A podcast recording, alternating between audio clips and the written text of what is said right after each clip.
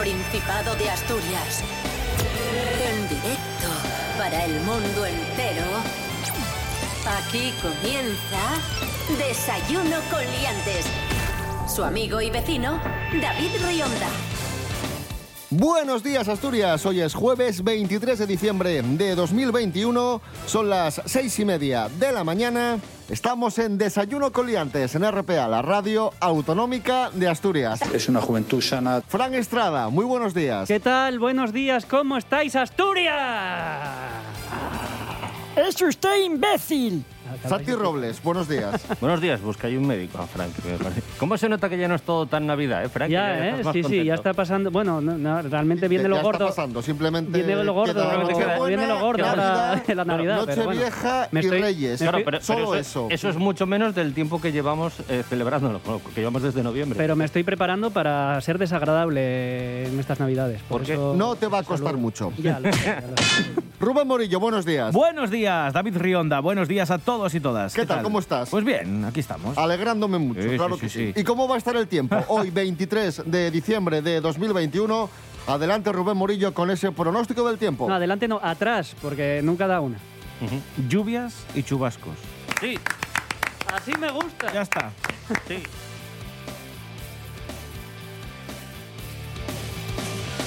Desayuno con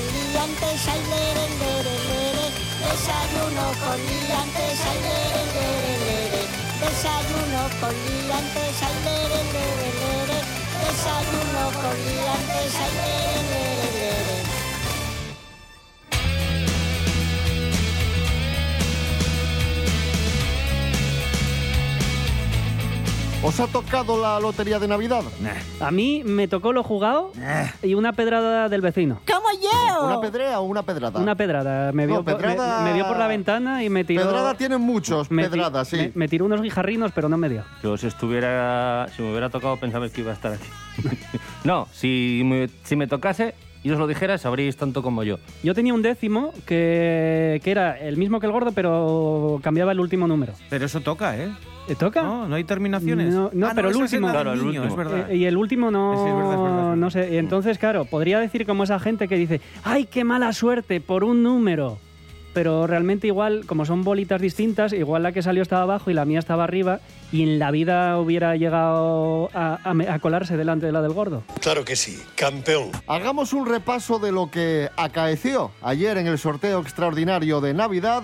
Vamos a saber eh, qué repartió la suerte en Asturias y vamos a conocer otras muchas anécdotas de esta jornada tan especial de la mano de nuestra enviada corresponsal, Mary Coletas. Adelante, Mary. A ver, voy a empezar por lo más bonito de todo, que es cuando estas dos niñas cantaban el gordo de la Navidad. 148 4 millones Ahí las escucháis, se emocionaban todas. Pero por desgracia el gordo no nos tocó aquí en Asturias. Pero eso sí, ojo, porque nos hemos llevado bastante dinerito. Los cuartos y quintos premios han regado de monedas Asturias. El que más dinero ha repartido es uno de los quintos premios, el 89.109, que ha dejado 3.600.000 euros en Avilés, en la calle Fernández Balsera y en Las Vegas, en Corbera. Aunque el más repartido, no el que más dinero ha repartido, pero sí el que más ha repartido entre varias localidades, ha sido el cuarto premio 42.833, que ha repartido un poco más de un millón de euros y que ha caído en Llanes, en Candás, en Gijón, en Oviedo y además un décimo suelto en una pequeña parroquia de Gijón. Y posteriormente otro quinto premio ha dejado, aunque menos, unos 60.000 euros en Vegadeo, unido al 91.179 que ha sido el último cuarto, que ha dejado 200.000 euros en el centro comercial Parque Principado. Y como os podréis imaginar, todos los loteros que han dado estos premios están encantados. Calculamos que entre dos a cinco hojas y si es verdad que no devolví lotería, entonces calculo que esté todo vendido. O sea, lo primero que piensas es lo que te acabo de decir, que haya sido en el barrio, a alguien que le haga falta. Yo creo que es lo que pensamos siempre, la verdad, que alguien que le haga falta y que le haya alegrado un poquito las navidades, por lo menos. Estoy muy nervioso porque es normal que estés nervioso porque estás luchando para dar premios. Fue porque como yo voy buscando mis números ahí en la casa, voy a ver y que y ahora le acabo de que preguntando, oye, ¿es cierto o es mentira? Dice, sí, sí es cierto. Nada mal, nada mal. Para fomentar el comercio de barrio, que nos viene muy bien en esta época así un poco de con esta pandemia tan horrorosa. Aquellos que os haya tocado, pues enhorabuena. Y a los que no, ya sabéis, salud.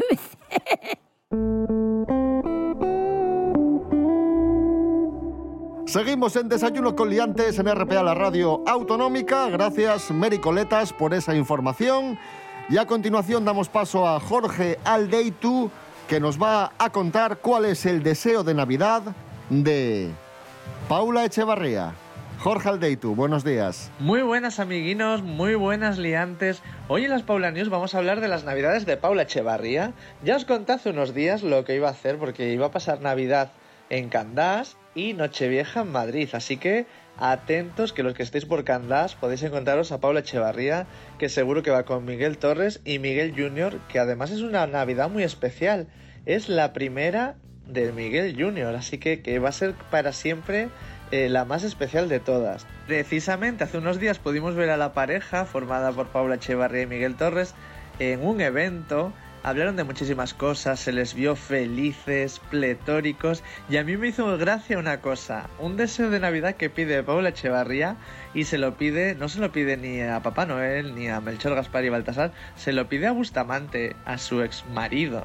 Y lo que le pide es que espera que estas navidades le llegue un tupper con uno de esos platos estrellas que hizo Bustamante en el programa Masterchef Celebrity. Así que a ver si se lo cumple. Yo ya os conté hace unas semanas que Paula Echevarría, cuando vio a Bustamante en este programa, quedó flipada porque cuando eran marido y mujer él no sabía ni freír un huevo. Pero bueno, ya sabéis que la gente evoluciona y lo que quiere ahora ella es catar esos platazos que se marcaba Bustamante en el programa. A ver si lo consigue. Un saludo.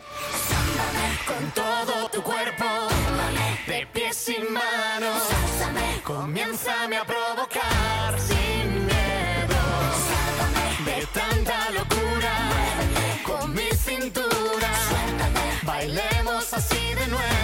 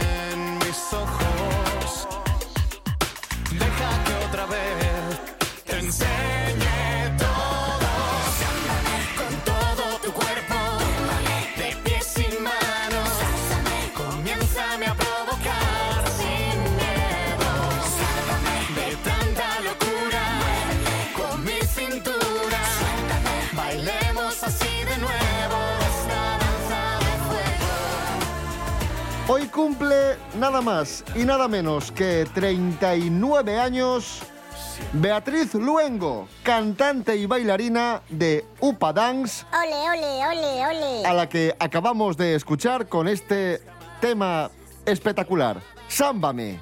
sámbame con todo tu cuerpo, sámbame. ¡Es usted imbécil! Esto es Desayuno con Liantes en RPA. Hoy es miércoles 23 de diciembre de 2021, víspera de Nochebuena.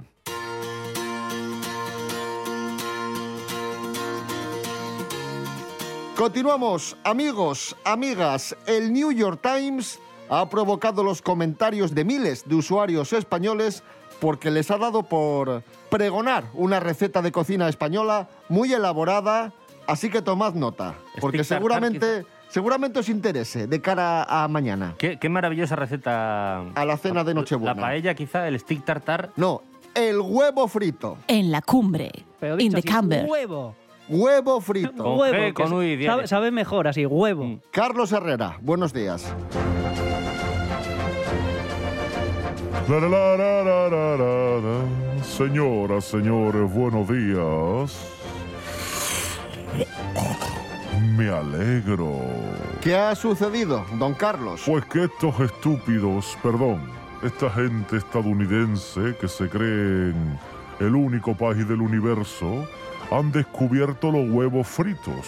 En concreto, huevos fritos españoles.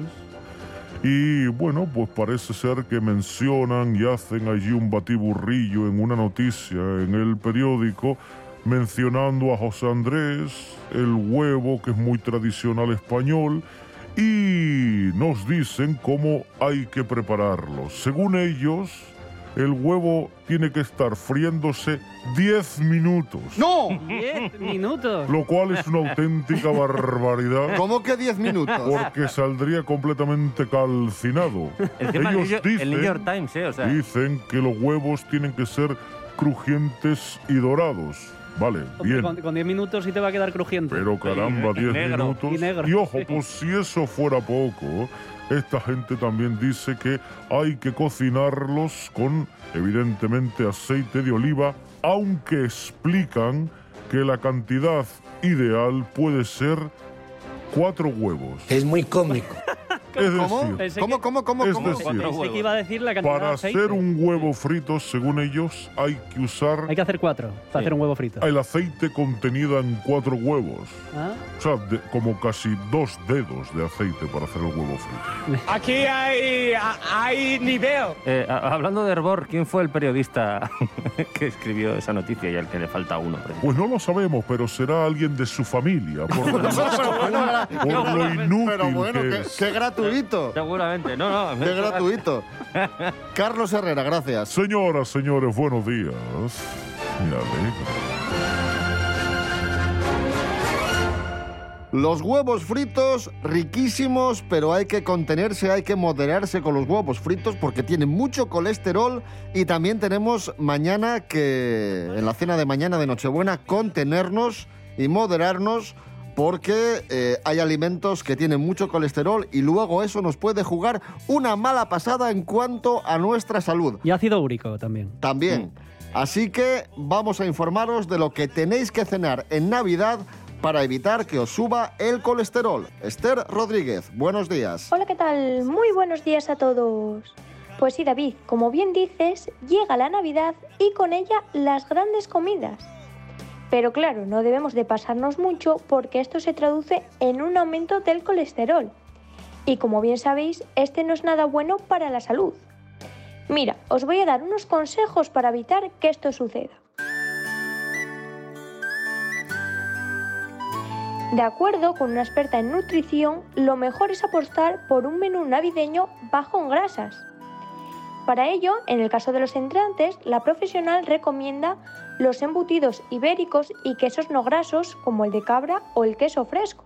Respecto al marisco, que ya sabéis que es el plato estrella de estas fechas, la experta recomienda evitar los mejillones y los langostinos y sustituirlo por almejas. También aconseja cambiar la langosta por el salmón ahumado o unas sardinas. En cambio, los berberechos al vapor sí son adecuados para una dieta baja en colesterol, así como las vieiras o las zamburiñas. En cuanto al cordero, otro de los platos estrellas de estas fechas, la experta asegura que es de las carnes que más grasa saturada tiene. Y si tenemos el colesterol alto, podemos cambiarlo por un pescado blanco como una lubina, un besugo o una merluza.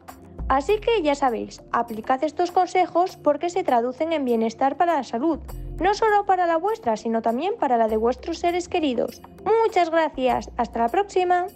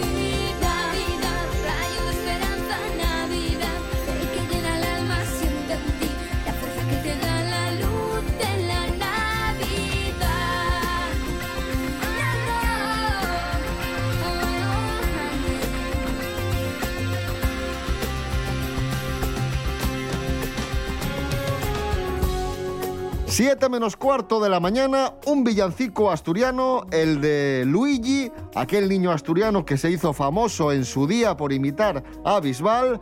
Ahí está, Luz de la Navidad. Esto es Desayuno Coliantes en RPA. Hoy es eh, miércoles 23 de diciembre de 2021. ¡Qué guapísimo!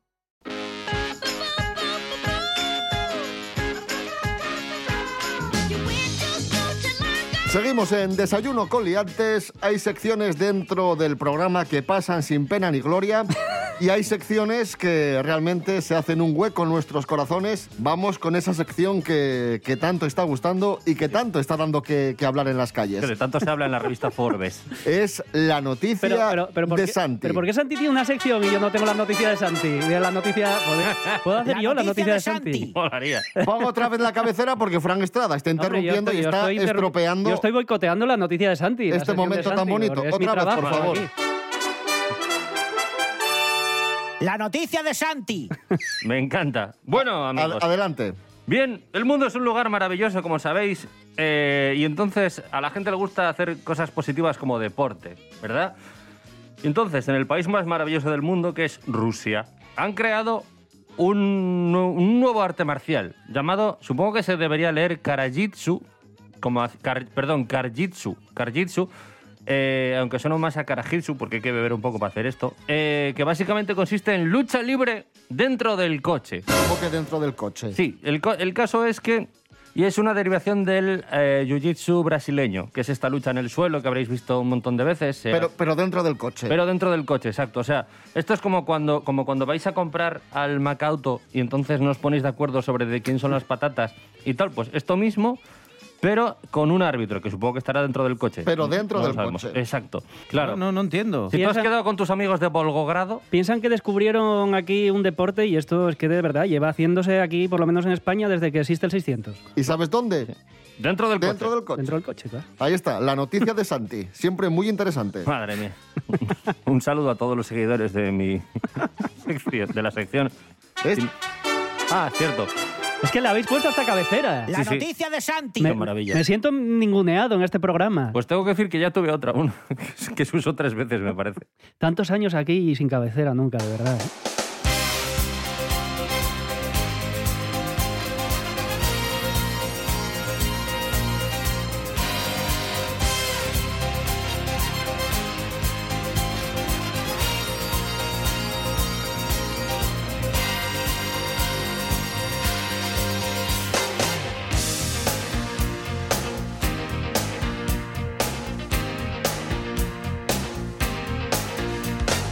Amigos, amigas, ahora vamos con un tema muy importante, un tema en el que incidimos eh, Navidad tras Navidad. Por favor, no regaléis mascotas estas Navidades, no regaléis animales. Según datos de la Fundación Affinity, más de 300.000 animales son abandonados en España cada año. No regaléis animales, no regaléis mascotas, ya sean perros, gatos, eh, tortugas, lo que sea. Un ser vivo es una responsabilidad, no es un regalo. Y además, para que acaben 300.000 eh, cada año, quiere decir que hay, o sea, que, que hay un porcentaje hay bastante grande. o sea, 300.000 imbéciles que... Bueno, sí, claro. Probablemente 600.000, porque a lo mejor lo pillan en pareja. Ya también. Sometimes Muchos y muchas ya están preparando la cena de mañana y este año vamos a tirar más pol pescado que por la carne. Jana Suárez Morán, buenos días. Bones David, y que después de una Navidad atípica como la del pasado año, estes próximas fiestes, pues hay más ganas que nunca de recuperarles y de hacer los encuentros de siempre con familiares y amigos, con esos correspondientes comíes, fartures y cenes. Eses a las que tuvimos que renunciar en 2020 y que este 2021 tornen a penis de ilusión. Para algunos, ya te contaré por qué. Bueno, pues para celebrarles como se merecen, 9 de cada 10 españoles van a destinar el mismo presupuesto o más que el año pasado a la compra de alimentos para estas fechas. En concreto, más de la meta van a gastar entre 100 y 300 euros. Así lo revela el estudio que realizó Aldi, con el propósito de conocer mejor los bezos y preferencias de los españoles en alimentación mientras estas navidades. Gracias a este informe sobre la compra de alimentos para las celebraciones, Casina se llama, sabemos también que las familias españoles van a aumentar este 2021 el su presupuesto para la compra de pese y marisco. Y más, se trata de la partida a la que más gasto van a destinar, según afirman el 52% de las familias, 7 puntos más que en 2020. Y ye que por encima de la carne, 58%, el xamón y hasta los dulces, ambos con 47%, los peces y mariscos conviértense en los productos más deseados para estas navidades por el 71% de los españoles. Bueno, nosotros vamos a tener patés, quesos, aceitunes, sopa marisco, gambones y cordero de casa al forno. Y de postre, pues no sé, una tartina, tiramisú, copes de helado. No lo pasaremos los Suárez Suárez, que solo vamos a ser nosotros tres para no correr riesgos por el confinamiento del neno y a tener cuidado. Así que, nada. ¿Te perdiste un programa de RPA en directo? Como dice la abuela, que todos los males sean esos. Accede a internet y entra en www.rtpa.es Radio a la Carta. Allí tienes todos los programas de RPA para escuchar cuando quieras. www.rtpa.es RPA, la radio autonómica, también en internet. RPA, RPA, Radio del Principado de Asturias. En Oviedo, 105.4.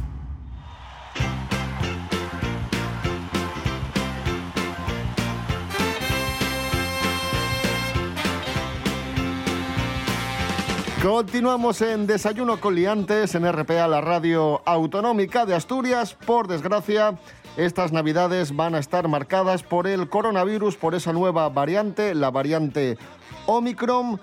Muchos están diciendo, ¿para qué nos vacunamos si al final nos contagiamos otra vez? Etcétera, etcétera. No, los expertos insisten, es muy importante que nos eh, vacunemos, que nos sigamos vacunando ante esta nueva variante. Rubén Morillo. Sí, la última variante dominante, ya sabéis, la variante Omicron, ha levantado voces preguntándose si es el principio del fin, si ya estamos en el camino de que se convierta en un resfriado común y que lo tengamos prácticamente todos los inviernos aquí. Bueno, los epidemiólogos señalan que la verdadera conversión en resfriado común se va a empezar a ver cuando ya no se produzca un porcentaje importante, elevado, de casos que requieran UCI, lógicamente. Y para llegar aquí, dicen, es fundamental que toda la población mundial esté vacunada. Por eso insistimos tanto en la vacunación. Vamos a escuchar precisamente a los expertos que, que nos explican esta, esta situación, claro. Y en este medio tiempo, pues tendremos que apañárnosla con, con la, la- la- la vacuna. si hay que desarrollar una nueva vacuna específica para esta variante, habrá que hacerlo. que lo que nos tienen que hacer ver es que las vacunas no es la única sol- solución. Una solución importantísima, pero no es la única. Seremos que ten- teniendo que vigilar epidemiológicamente dónde hay casos. Seremos teniendo que hacer el rastreo. Para ello se tiene que tener un sistema de salud pública fuerte, una atención primaria que no esté colapsada. Dicen todos los expertos que tarde o temprano eh, lo vamos a pillar todos. O sea, eh, la cuestión es cuándo. Unos lo van a pillar antes, otros ya lo habrán pillado, otros lo vamos a pillar dentro de, pues no lo sé, un invierno, dos inviernos, este, este fin de semana, no lo sabemos, pero tarde o temprano lo No, este, acabaremos este fin pillando. de semana no, que me viene mal. La clave está, la clave está, y como bien decía David, en que todos estemos vacunados para que aunque lo cojamos, no lo pasemos mal y no pasemos por el por, por la UBI, que, que es, que es lo importante.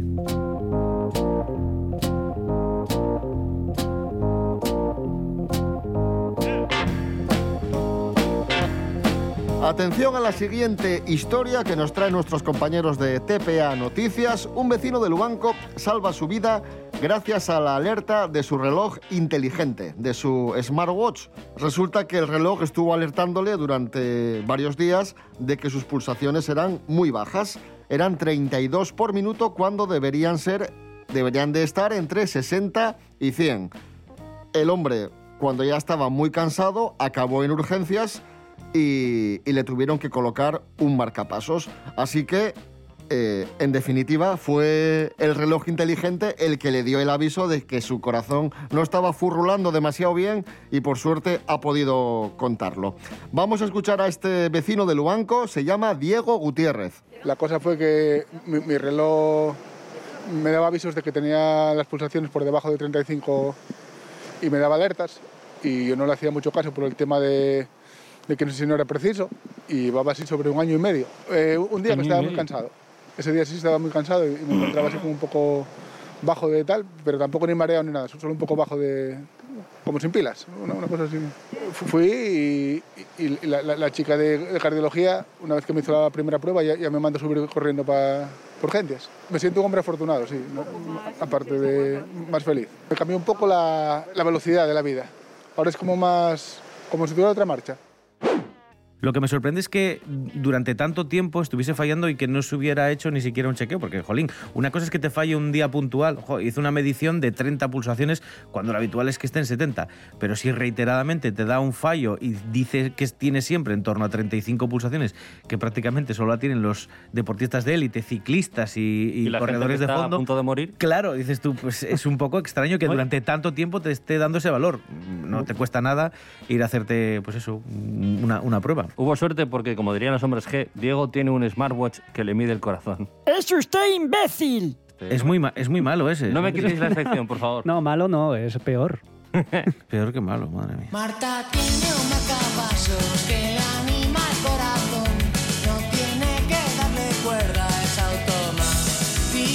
Nos vamos amigos, amigas, volvemos mañana a las seis y media de la mañana. Recordad que nos podéis seguir en redes sociales, estamos en Facebook, estamos en Instagram y también nos podéis escuchar en www.rtpa.es. Radio a la carta, Rubén Morillo. David Rionda. Hasta mañana. Hasta mañana. Santi Robles, gracias. Gracias a vosotros por no echarme a pesar del chiste sobre el smartwatch. Fran Estrada. Bueno, eh, gracias. Os odio, pero al resto del mundo lo amo.